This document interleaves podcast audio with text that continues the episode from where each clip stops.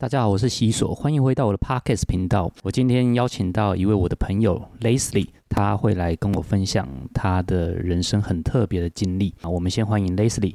嗨，大家好，我是 Leslie。你今天想要来跟我们分享什么故事？讲这样好像有点严肃。嗯，别紧张，我知道你的故事今天应该会吓到不少人。那我们就先从第一个事件开始讲起。好，但我要说，我童年其实是一个很快乐，就是呼应一下我。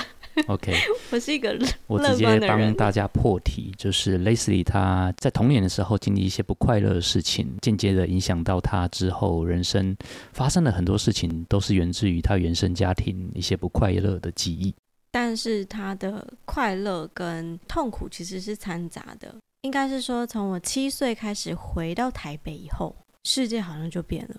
为什么呢？是因为我爸爸他其实是一个会喝酒，然后会暴打家里面的人的人。他是一个被宠坏的孩子。嗯，就是我爸爸妈妈还有哥哥四个，但因为我有跟爷爷一起住，对，所以当时大概七岁，小时候就是跟爷爷一起，所以有五个人。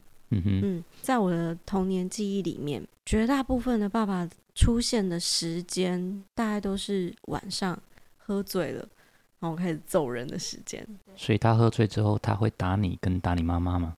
就是打妈妈啊，或是或是爷爷啊。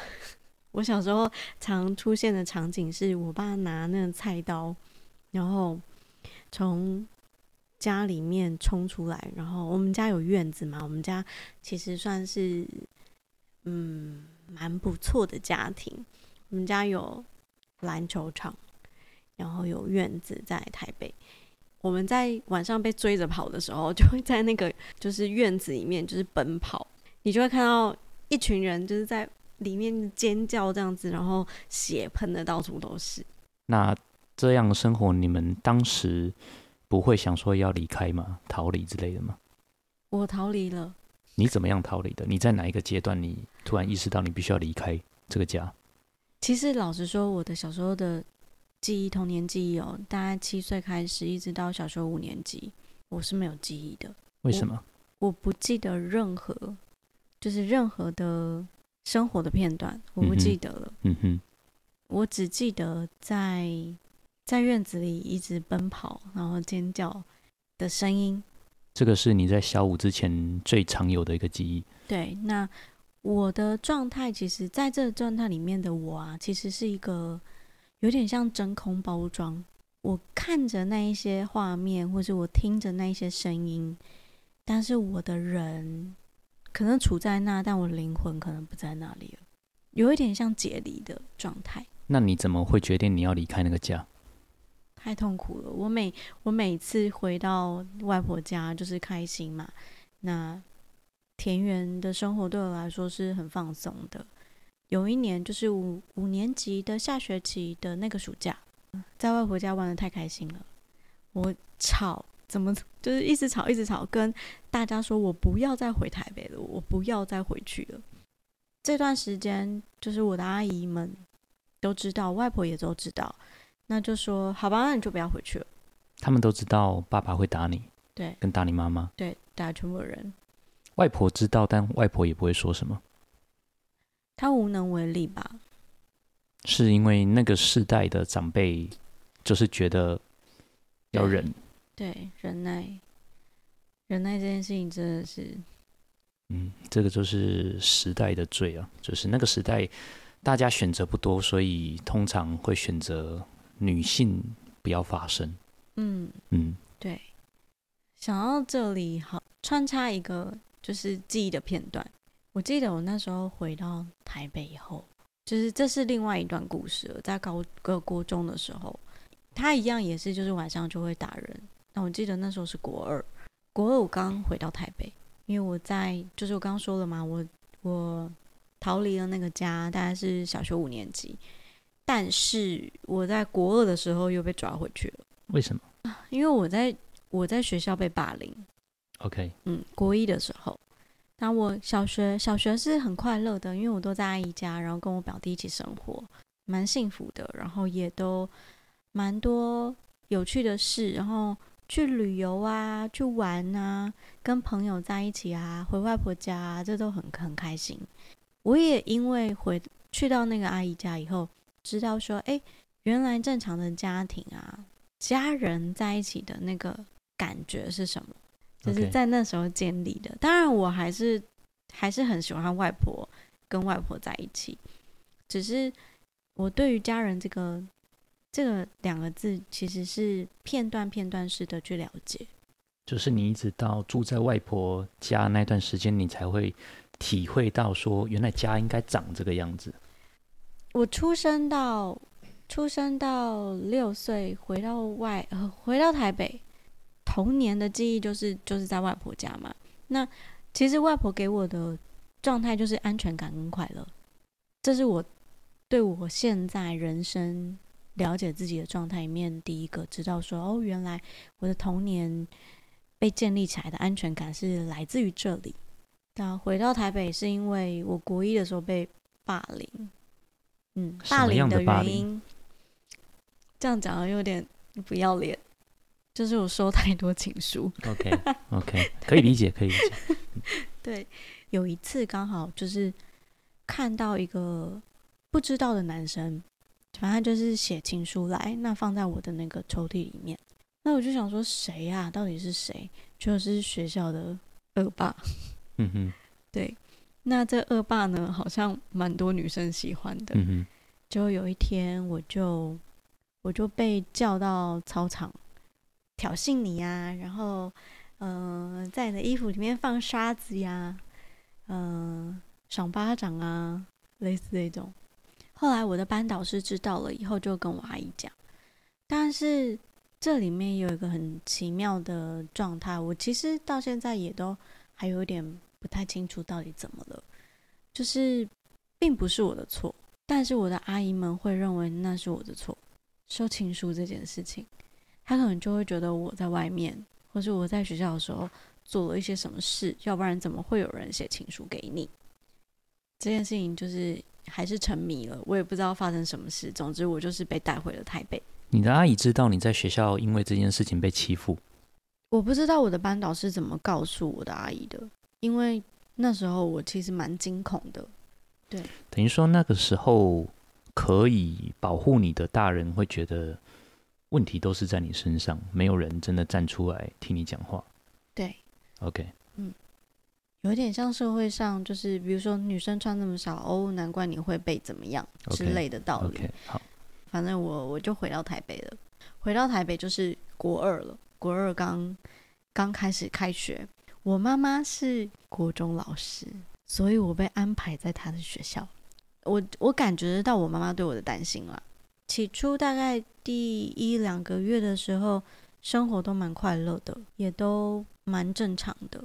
一直到后面开始，我我爸爸就开始家暴了。那我记得我在国中的时候，有一次因为受不了，所以打那个一一三家暴，没人要理我。真的？真的？发生什么事？为什么会没有人理你？我还用家里电话打哦，偷偷的在半夜这样子。我说我家发生了就是家暴这样，然后他就说：“那你有没有就是找人帮忙呢？”我说有，都找过了，没有人要帮我。然后我想要请你们帮忙。嗯哼，结果过了不知道多久吧，可能我妈有接到电话吧，我妈就跟我说：“哎，那个有家暴的电话打电话来，家暴中心。”她说是你打电话去的，所以他们不是马上派社工过来，而是不是还要打电话回来求证？对，就我高中的年代十几年前吧，家暴这件事情好像也其实邻居也不太会管你，嗯哼，就是不太会有人想要帮忙插手这样子。反正就是打了这通电话以后没有用，我妈也就是不了了之了。接着我就知道，哦，原来不会有人来救我，那我得要自保。在这一段时间之前，你都没有想过说你要再度离开这个家，你有过这样的念头吗？有啊，每天啊，而且我在国中的时候应该是有得了忧郁症。你怎么知道你得了忧郁症？因为我每天都把窗帘关起来，我一回到家就是关窗帘，然后锁门。锁门是因为我爸晚上喝醉，大概两三点，你会知道大概到哪哪一个时间走，他如果十点没有回来的话，就铁定是喝醉了。嗯哼。好，那我就开始很紧张，开始锁门，但锁门好像没有什么用，嗯哼，对因为会被踹开。然后我锁门是激发他那个，就是你越反叛他，就越理直气壮的想要。对，就是他就会想要动手这样子。他最惨打你打到什么程度？在高中这个时期，那一次就是打到脸都是血，他用什么东西打？为什么会有见血这件事情就拳头啊。？OK，反正就是可能某一个刮伤，然后之后越打越严重这样。也不就我的牙齿、口腔全部都血，然后接着就脸都是血了。如果被打到这种程度，应该你走走在路上或者你去上学，应该大家都会看得出来吧？那都没有人伸手拉你一把吗？太紧急的话，我就会打电话给我阿姨，我都会背电话号码，打给我阿姨，然后跟她说快点帮我报警，然后我就把电话挂掉。怎么不直接打给警察？太慢啦！警察问你说你是在哪一区，然后我们派哪一个分局去找你，然后你地址在哪里，我来不及，他应该是可以追踪了。无法。你试过是不是？对我试过，没办法。好，那所以我就说你们也太慢了吧，我来不及了。前面几次都不了了之，电话就挂掉了。嗯后来我就知道，说我得要先打电话给我阿姨，然后请她帮我报警，这样比较快。，OK，就是报警以后，警察一定会来，但我可能已经打电话打到常态了，后来的来的速度就会比较快一点点。OK，反正那一次被打到都是全身都是血嘛，你在这一个阶段，你的身心的状况怎么样？就是你会不会，比如说每天很害怕回家，你只要看到你爸爸有某一些举动，你就知道今天要挨揍。你可能长期会很压抑自己的情绪，因为你不敢太明显的表现出忤逆你爸爸的情绪，会这样子吗？不会。就是你依旧是想做什么就做什么。我知道我有忧郁症，但是我不知道那个叫做忧郁症，我只知道我快乐不起来。那个时候常常会问自己，什么叫做快乐？从国中开始，是不是对？，那长很长的时间一直都是这样子。你有比较好的朋友吗？在高中之前，有，但他没有办法帮忙我。他那时候也，他也上大学啊，有自己的生活，有自己的。等于说你身边的人，大家都是默认了这个行为，但不会有人想要做一点什么事情。对，刚刚那一 part 就是我后来就是那一那一次报警了嘛，那警察真的看不下去了，那是我生命里面第一次觉得我好像被要被救了，因为那时候我爸爸就是他上铐了，他上铐就是铐在警局，那个警警员呢，他就他就说我帮你就是提告，那我们就在写那个提告单，就写完，就我爸坐在旁边想要拿椅子砸我。那是我第一次有被保护的感觉，因为这个警员真的，就他真的很保护我这样。这是在高三的时候吗对，高二还是高三，我有点忘记了。？OK，嗯，提告了以后，这个程序就开始走了。直到有一天，家里收到那个法院的通知单，然后说要去板桥法院开庭，很离奇。我妈妈跟我说你要出庭，我说要，我当然要出庭。我说那我们两个一起去。然后我妈说没有，我我爸会开车载我们去。有没有离奇？但在等待法院判决之前这段时间，开庭之前这段时间，你们都还住在一起，对，没有任何单位介入。没有，这是我觉得很崩溃的事，所以我那时候就是求生意识蛮弱的，那这段时间他不会对你做什么事情还？是一样，照打。照打。我坐在那个我爸的车里哦，心想着这是什么样子怪又尴尬的场景，而且我在面对这样的场景的时候，觉得天啊，这完全是一个不对的行为，就是不正常也不对。对，好，那到了法院以后，更离奇的是，法院跟法院的那个法官跟我说：“哎、他是初犯，那你原谅他好了。”我在那个当下真的是觉得，天哪，原来司法也没有办法帮助我，超绝望的。所以在开庭之后，你们依旧住在同个屋檐下。依旧如此，然后也更更夸张了，还是原封不动的被载回去了，然后当天又开始被揍了，不到十点就回家开始揍啦。没有喝酒，还是有喝酒？你会知道他是装疯卖傻，那醉到什么样程度，其实都看得出来。高中啊，我记得我高中交了一个男朋友，原因是因为我那时候真的太想要逃出去了，而且我太想要有人保护我了，所以我大概十七、十八岁的时候交了那个男朋友。嗯，他那是他是大学生，但是现在想想，他并不是一个很很好的人，只因为他说他会在我爸要揍我的时候，他会保护我。那因为我们家人知道我交男朋友啦，我又被揍得更惨了。过了不知道多久，高中也毕业了，但我高中没有念，念完了，但是没有考大学，所以我就去广告公司上班，上了两年班以后，我就自己再去考大学。在上班的这段期间，你还是跟爸爸住在一起？对啊，你这时候不会觉得说你有赚钱，你想要搬出来吗？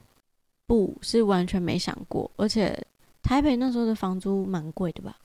我薪水那时候是我记得是设计助理，一万三千多的样子吗？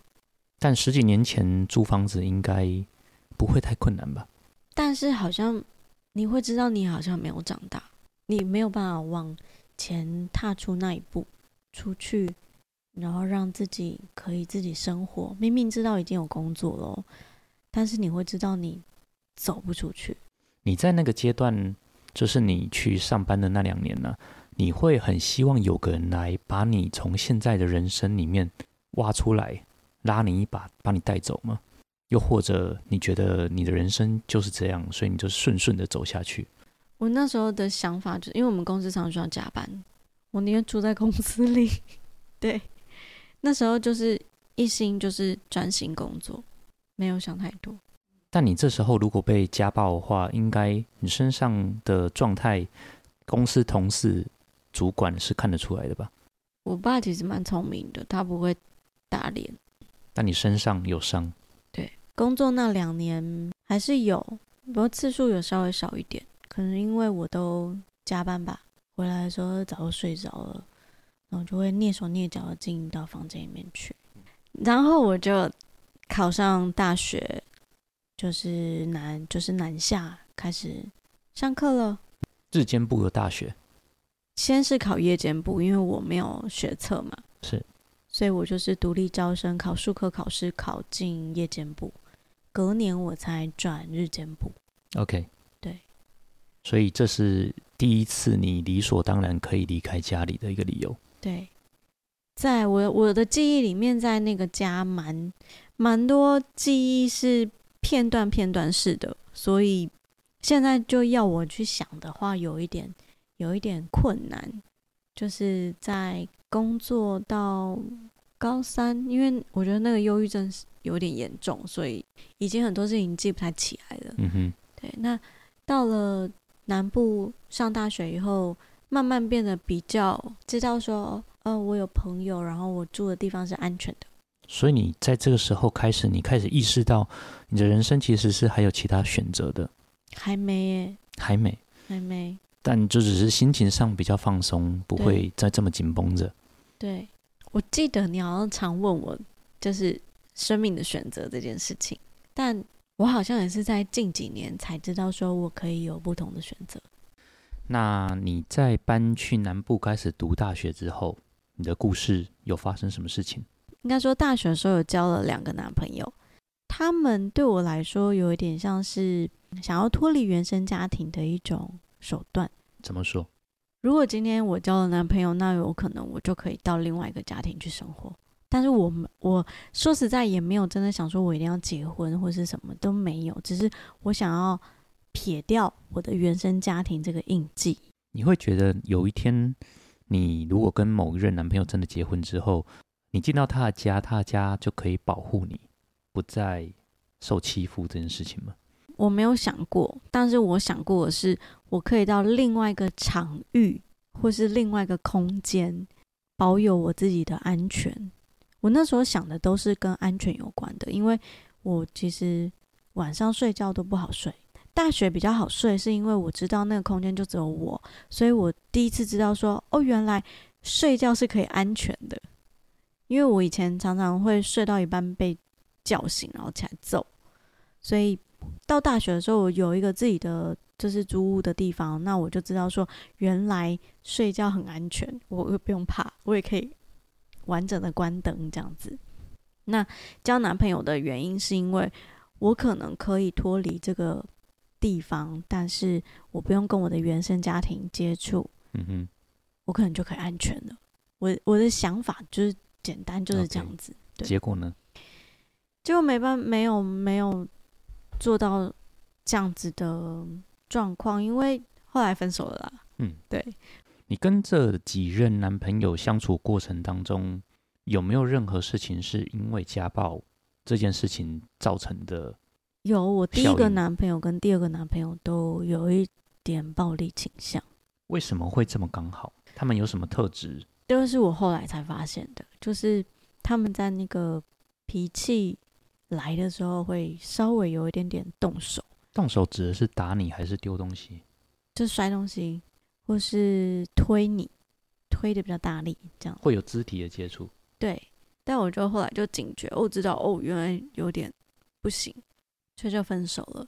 但第三个男朋友是因为他的妈妈认为我们家太复杂了，所以你男朋友知道你的童年发生的事情，对，每一任都知道。不知道，OK，但第三人知道。第三任知道，OK，对。后来就被就分手了，因为被劈腿嘛，嗯，然后就分手了。分手了以后，嗯，是难过没有错，但是我在大四的时候，我记得是大三的时候分手的，大家就开始中间都有咨商啦，在大学的那个咨商是咨商，只是说没有到很密集，学校的智商有对你有任何影响吗？一直到后面影响蛮大的。但因为咨商师人很好，不过中间换了一个，后面啊最后面换了一个，就后来就停止咨商。那因为咨商的过程中挖出蛮多很深层的故事跟生命经历，那导致我在大四那一年就故事太沉重了，然后经历太沉重了，导致我就是烧炭自杀。但后来有被救回来，因为挖出来的事情跟经历有一点太深层，嗯哼，嗯，所以就一直都还在疗愈那个经验，但现在好很多了，好了非常多。你自杀之后啊，你花了多久时间，你才让自己能够平心静气的看你过往人生发生的事情？没有办法平心静气，诶，反而是开始真的很生气，你才你才知道什么叫做情绪层面有出来，因为其实，在那之前的我一直以来都是一个很压抑的孩子，嗯，我不太会表达我的生气，然后也不太会告诉别人我的不舒服，嗯、不太会去跟人家说，嗯、我难过或是怎么样，我大部分的时间都是自己憋着，嗯，然后我是自杀以后，我才知道说，我好像可以告诉别人说我很痛苦，然后我的好朋友们好像也知道了这些事，我有难过的地方，不是表面上看起来就是每天很平静啊，然后开开心心的这样子的自己。但即使你经历自杀这一关，你也没有办法跟身边的好朋友解释说，为什么你会沉重到你必须要选择自杀这件事情，你没有办法讲得很明白，对不对？对我没有办法讲得很明，就连家人我也没办法讲得很明白。对我想，毕竟他们可能就是源头啊。对，从这里开始，就是大学毕业了嘛，那我就留在南部了，那开始自己的生活了，开始真正的开始自己找工作、租房子，呃后来就结婚了，哦，好突然，对要结婚，很突然那你。聊一下结婚这个对象吧。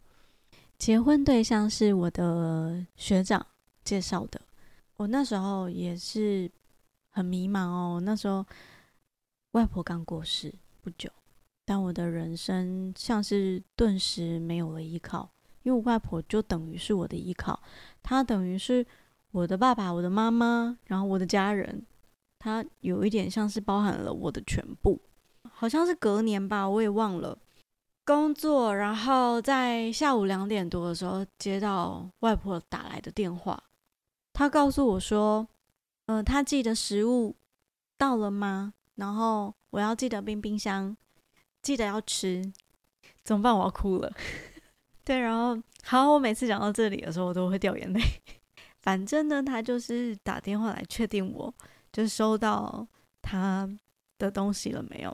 然后我就说好，我收到了。然后我要急着去接着上上班，所以他也就是叮嘱我说啊，那你要好好的上班啊。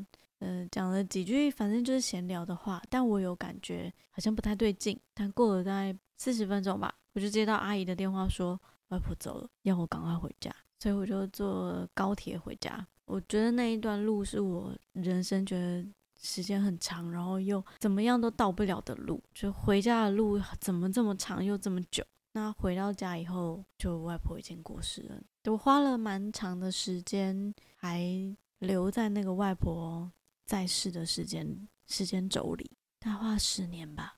我前阵子就是在智商的时候，还是觉得哦，原来我外婆已经走了。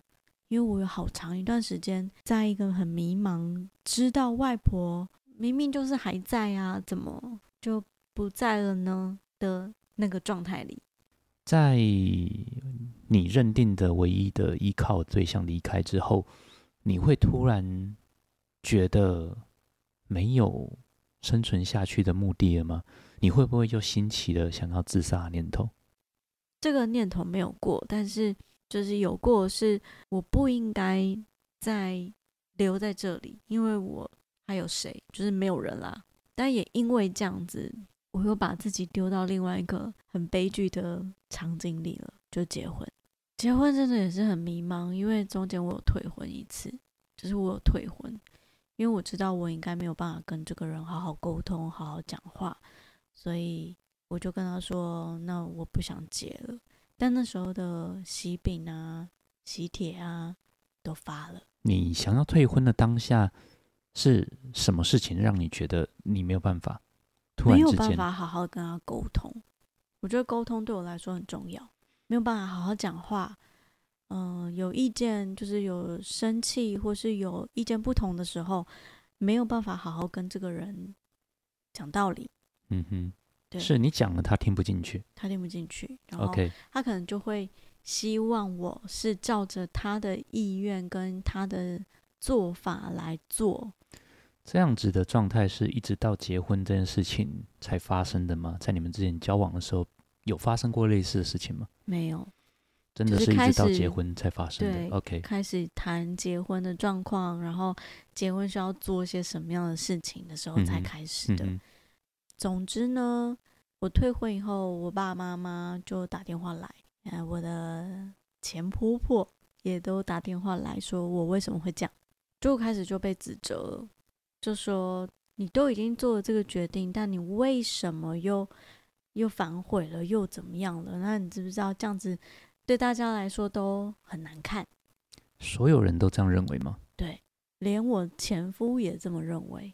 就是你怎么可以，怎么可以说要退婚？在那个当下，有没有任何人、任何一个人问你说：“你确定吗？”就是如果你想好的话，我就是因为我告诉我的好朋友，然后他们都觉得我不适合，因为我把我的疑问告诉他们，然后我想要知道我下的决定正不正确。那当下其实我都已经决定，就是我不要结婚了。打电话给我妈，开始跟我妈说的时候，我说：“我妈，我不要结婚了。我我认为我没有办法好好跟她沟通。”但我妈就开始小以大意，然后开始说：“你这样会让我们很丢脸。”那我莫名就被我妈说服了。那个说服的当下是，呃，我妈好像有在关心我。我是因为这个点被打到的。你被说服的点不是因为你觉得好像是你的错，而是你突然觉得你妈有在关心你的人生发生的事情。对，因为这是第一次，他的那个理性跟沟通是让我知道说，原来我好像有被倾听。那这决定就下啦，结啦。就是他跟你讲完，你就决定好，那就结吧。对，三年后离婚了。在这三年之间发生了什么事？有太多没有办法沟通的事，嗯，那其实都是小事。这个人的角度比较自我，嗯哼，比较大男人，大部分事情都是他决定的。当然，我我在婚姻里面生了一个小孩啦，那因为我的小孩生病，他不太容易，你的意思是说他天生跟其他小朋友不太一样？对他很特别，也因为这样子，我就常跑医院，常跑复健，常跑各大的医院找原因，为什么他会这样？那我下定决心要离婚的那个瞬间，是因为他认为小孩生成这样子是我的错，我的基因有问题。但我因为这句话很痛苦啊，就是我每天都需要上班嘛，每天早上跑医院，然后跑复健，跑针灸，再去上班，再去接小孩，一每天的行程就是这样子。有一天坐在那个家里的地板上，看着外面的窗户，我觉得我好像好像又回到曾经的那个状态里了。什么意思？回到哪一个状态？国中回到台北，那个很不快乐的自己。国二回到台北的时候，对，然后我觉得我好像被关起来了。嗯哼，我那时候才意识到，哦，原来我国中回到台北的时候，我就像是个被关起来的小鸟，就是我没有办法出去，我逃不出去，我也没有人救我。所以在那个瞬间当下，我告诉我自己说，那我得要救我自己，我需要离婚，我没有办法再继续留在这个场域里。那我可以带小孩走，没有问题。这是我第一次为自己做下一个很大的决定。你刚才前面有提到说你交了几个男朋友，他们都有暴力倾向，那嗯这个先生有吗？他会摔东西，但他不会对你有肢体上的迫害。对，但是他会有情绪上的掌控。OK 会情绪的勒索，OK，有点情绪暴力吧。嗯哼，就像你刚才前面讲的吼，你的人生曾经有一个念头，就是你的另外一半可以让你进到一个全新的人生，你可以逃离你现在的状况。当你结婚之后，你有过说，诶，你现在结婚了，你可以离开你原生家庭了，你的人生应该是要从此全新的开始。你有曾经有过这样的念头吗？老实说，好像没有诶、真正结婚以后，我发现，因为很快速就进入那个争吵的模式了。因为我结婚的第一天晚上，坐在电视机前面沙发上，让我前夫告诉我说，他不可能把房子过户给我。我当下的时候其实蛮惊讶，然后又疑惑的，因为这是我们完全没有讲话，然后他突然冒出来的一句话。接着他就说：“嗯，你要不要不要工作了？我把我爸爸妈妈接来，你照顾他们。那我爸爸妈妈也老了，那你要不要早点生小孩？”哦，我当下真的是觉得哇，我我我在哪里？就是你是他人生规划里面的一个棋子吗？有点像，嗯，对。那我还是不容易反叛哦，我还是回到那个模式了，因为呃，我爸爸对我的模式就是一种操控跟情绪高涨，还有他用身体的语言告诉你说你不准这样，不然你会被揍。但我的前夫有一点像是他用他的专制去控制我的那一些没有办法，同样的模式，同样在操作，只是他用不一样的行为表现方式来对应到自己身上。那很奇妙的是，我就是会妥协，你在婚姻的状况里面依旧是照单全收，对我前半段都是照单全收，直到我要离婚前。为什么？你是什么状态开始意识到你要反抗，你要做不同的选择？因为就是经历了几次的情绪爆炸嘛，他的啦，然后我实在是有点受不了，就是没有办法好好讲话，或是情绪暴力。嗯哼，那我觉得没有必要啊，因为其实你可以好好说，真的不行，那就好好讨论。呃，经过几次以后，我觉得沟通无效，所以嗯我就开始忍耐了。嗯哼，我都是用忍的，高中的时候也是用忍的，有一阵子，后来我才爆发的，就是会有这样的 tempo，就是你觉得你已经到极致了，你没有办法再下去了。对就是被打到一个极致，或是一个憋到一个极致，我就是爆了。所以在这个机制之前，你选择的反应就是沉默、面对、忍耐、接受一切。嗯，没错，这是一种惯性哦，就是在我现在看来，其实他对有家暴的家庭来说，他在选择伴侣或是嗯两性关系在面对的时候，都会用套入在同一个模式里。嗯哼，我觉得有点危险啦，嗯哼，如果你不够警觉的话。是。但一般人好像很少会有这样的警觉，除非你愿意去咨商，你愿意把自己拿出来看一看，嗯哼，你才有可能有办法逃脱出那样的惯性模式。那当你意识到你要离婚了这件事情，你的身边的人是如何反应的？我不管他们啊，他们当然还是一样说不行啦，这样子好丢脸哦，不行，你确定吗？你怎么可以这样？你这样子很不负责，你还有个小孩，那小孩去去哪里怎么办？我想传统的逻辑应该就是因为你有小孩，说你不可以离婚，这是最大的捆绑，对不对？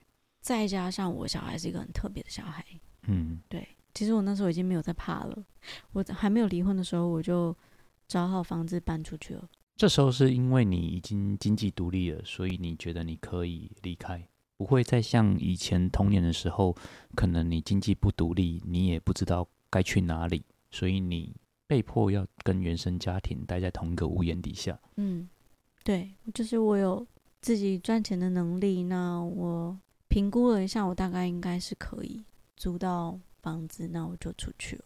当你决定你要离婚之后，你妈妈知道这件事情，她有说服你吗？还是她怎么反应这件事情？他用他自己的过往经历吧，应该说我在很小的时候也有问过他这句话，问他说为什么不离婚，但他那时候没有说。那在我离婚、准备离婚，然后也确定我要离婚的那个电话里头，我要说，在一个这么痛苦的过程里面，你为什么不会想要离婚？但他的意思是说，离了婚以后。我就没有爸爸了，我们小孩就没有爸爸了，所以他选择不要离婚，没有一个健康的家庭。所以他对过去你这么不快乐的童年给你的答案是说，他因为你，所以他选择留在那一个屋檐底下，而不去把这个婚姻结束掉。对，你怎么反应这件事情？当我他当下很荒谬，我当下觉得你怎么会回答我这一个很荒谬的答案？嗯，那我那时候就更确定说，我要离婚这个动作是对的。这时候你已经有判断能力，知道说你妈妈的那个思想并不是正确，而且她带给你人生很大的伤害。对，三十岁的时候离婚，三十岁才决定好，哎，我有选择的方向。嗯哼，好像说早不早，说晚也不晚，好像也挺晚的了。但至少你已经意识到这件事情不对，他不应该再往前走下去，对而且你有选择自己人生的权利。对，那我妈没有，那不代表我没有。你自己觉得啊？因为至少在这个时间点之前，你分享故事，在我听起来，就是你对于人生发生很多不快乐的事情，你都是照单全收、忍耐、接受、面对，你从来没有想要离开过，没有逃离过。当然，最后可能爆炸的时候你会逃离开，可是我觉得你忍耐程度已经超过一般人了。你觉得这件事情会是因为你妈妈就是这样子教你的吗？对，她在我的生命经历里面影响蛮大的，嗯哼，因为就是看到她这样忍耐，然后持续的忍耐。我以前的个性哦，跟她蛮像的，就是忍耐、忍耐、忍耐，然后在中间抱怨、抱怨、抱怨，嗯哼。但是还是忍耐。但你也不会真的做出什么行动去终止这个关系。对，我的好朋友们都知道我的这样子的惯性，他们都会说：“那你就只是说说而已，你都不去做，你干嘛一直说，然后一直抱怨？”然后他们就是听我抱怨。我现在想起来，我觉得我很抱歉。或许他们在用激将法，他们不是真的想想念你，他们只是用激将法，看看你会不会真做出某一些对你人生的比较好的决定。是也是，但就是你现在想想，会觉得天哪，我我在他们的人生里面，就是角色都是一个抱怨的角色，哎，有一点悲惨。对，我觉得你在那个当下的时候，或许你真的很直觉的觉得你现在做的事情就是你该有的反应，你就是该承担、该面对这一切，所以当下你不会觉得你有其他选择，所以听起来你你你面临跟你经历的事情的确是很有可能，因为你的心态就是这样子。可是，当有一天你意识到你是有选择说不，你是有选择说我不要过这样的人生，我想要过我自己想要人生的时候，你回头看，你才会意识到啊，过去我竟然都没有想到这件事情。对啊，但我觉得那原生家庭给的印记实在是太深又太重了。嗯哼。然后你无法扭转这样子的惯性行为。那在离婚之后呢？离婚之后，经历了大概两三年的缓冲期，三年里面真正去每个礼拜自伤，长时间的。那我发现自伤带给我的好处啊，其实远远超过不能说下了离婚的那个决定了。但是你会知道，如果中间有有人来协助我做厘清，我觉得我可能生命里面比较不会有太多下错决定的时候。那你现在人生呢？你觉得你现在人生，你有没有办法很理智的判断说，你童年过往遭受那一些不快乐的事情，你已经完全走出来，又或者是他们可以不再影响你接下来的人生？百分之九十五吧。可以不被影响，对。那接下来的判断，我不知道其他人是怎么样。嗯哼。但就我走了二十年吗？我觉得是不容易的事。在面对原生家庭给你的那一些状态，虽然我们没有办法改变他们，到现在他们也没有改变任何的想法哦。是。但可能他们老了，因为可能打不动了。嗯，对，但是他们的那一些思想还是没有办法改变，能改变的就只有你自己。我相信。嗯，但是原生家庭还是依附在我们身上啊，他并不会因为它是你人生的一部分，即使他不快乐，但他就是你一部分。对，所以你必须要去梳理它，然后重新的去了解。我认为我自己在这原生家庭里面真的是有太多功课了。但还好，我现在就是走过了这些年，我觉得梳理的算是已经快速了。OK，在今天节目之结束之前，你有没有任何想要对经历过跟你同样的状态，或者是正在经历你记忆中那些不快乐童年的听众，你有没有想要对他们想讲的话？我觉得勇敢很重要。我常常在许愿，告诉自己要勇敢，但我不够勇敢。所以我想跟大家说的是，当你真的觉得你不行了，或是有这种家暴的状况的时候，我真心的认为你直接打电话。我觉得现在的家暴中心应该是很快速的啦，不像我以前。我觉得就是还是要说出来啦，就是说出来可能对你来说有更大的协助。OK。好，那就谢谢你今天跟我们分享这一段你的人生故事。